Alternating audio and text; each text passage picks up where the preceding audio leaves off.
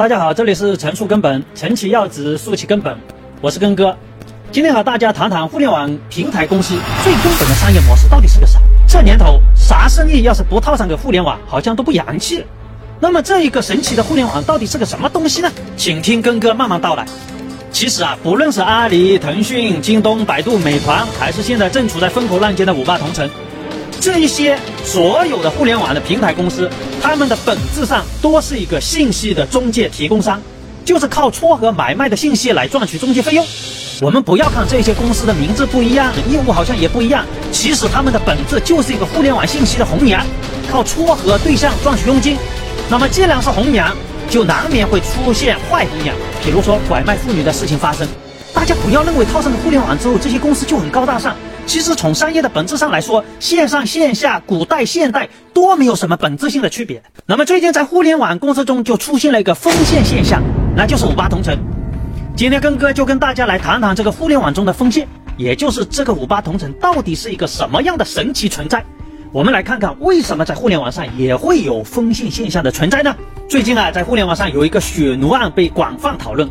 说的就是中国江苏男子李亚明，因为轻信了五八同城招聘的广告，遭遇到了胁迫，并且偷渡到了柬埔寨以后，被圈养充当血奴。哇，啥叫血奴啊？这个血奴就是说，半年多以来，李亚明经历了七次大出血，每隔四十五天左右，他就要被强迫抽走一千五百毫升血液。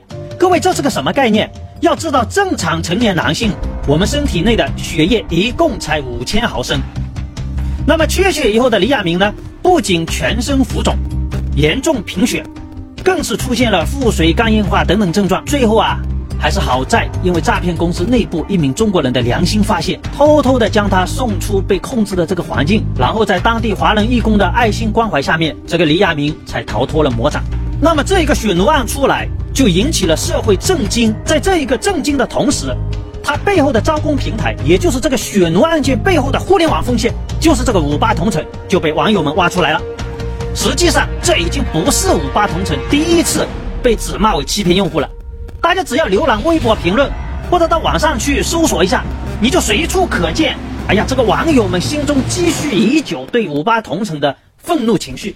比如从这个骗子集聚地啊，然后亲身经历被骗了一千块啊。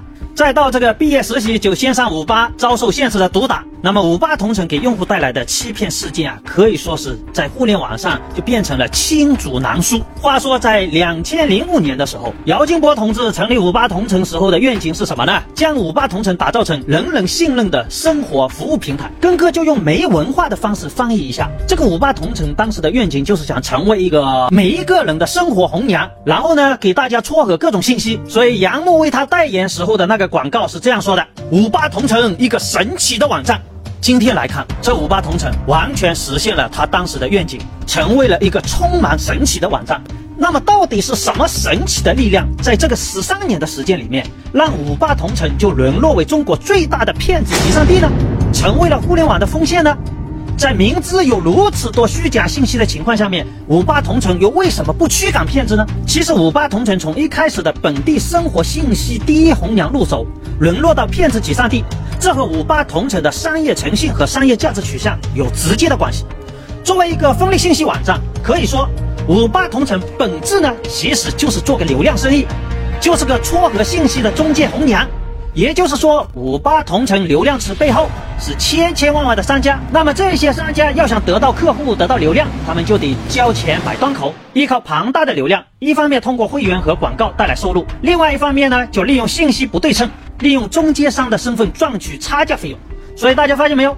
不论是干线上红娘的工作，还是线下红娘的工作，其实没有一个红娘是会帮你白撮合的。根哥可以非常肯定的说，日记里面有雷锋。但是互联网里面没有雷锋。其实这个红娘的生意自古以来多是一本万利的生意，五八同城也是如此。多年来依靠信息差和广告端口赚钱的五八同城，它的毛利率高的惊人。大家想不想知道五八同城最赚钱的业务板块是什么？就是在网上被曝光虚假信息最多的那一个，就是招聘和房产。显然五八同城不参与交易，他连作为红娘那种。最基本的相互介绍一下对方的这种事情，他都懒得去做了，直接找个公园挂个牌子，写着“万人相亲大会”，然后呢，就供需双方一来到公园，五八同城就从中收取会员费和推广费。也就是说，五八同城主要是从商家端口赚钱。通俗的说，就是女的来相亲免费，男的要进去需要支付门票费。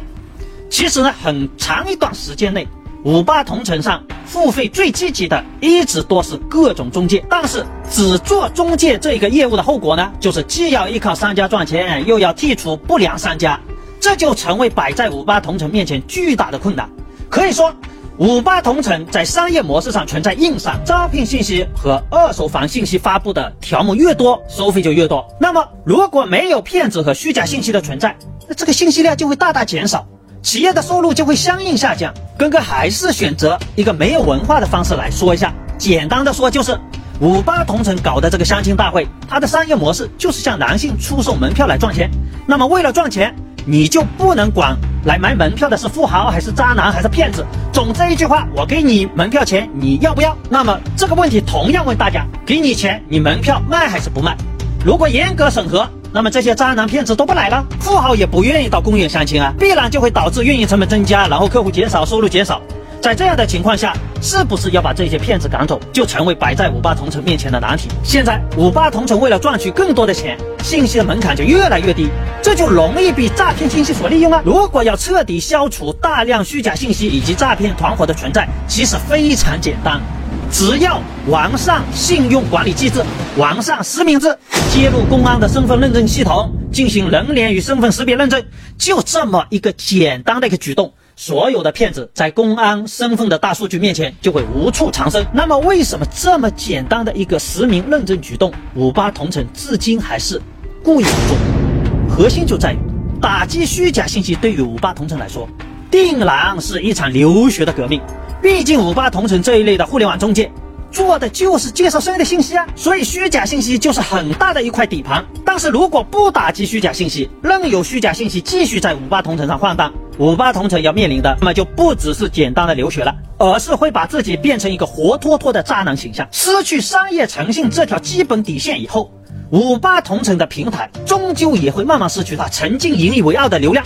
并且在更多同城平台后起之秀的这个崛起和老对手的持续猛攻下面，五八同城也将失去曾经分立信息的优势。同样作为信息中介的美团，我们来看，尽管美团也经常被人家吐槽，也存在着诸多的问题，比如为了实现自身的盈利而向商家疯狂的收取高额的中介费。但是至少美团守住了作为信息中介应该有的基本底线，也就是信息的真实性。然而遗憾的是，五八同城作为一个以提供信息为服务的中介平台，却失去了基本的商业底线、基本的诚信底线。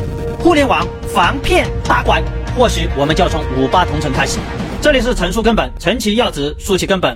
我是根哥，下期再见。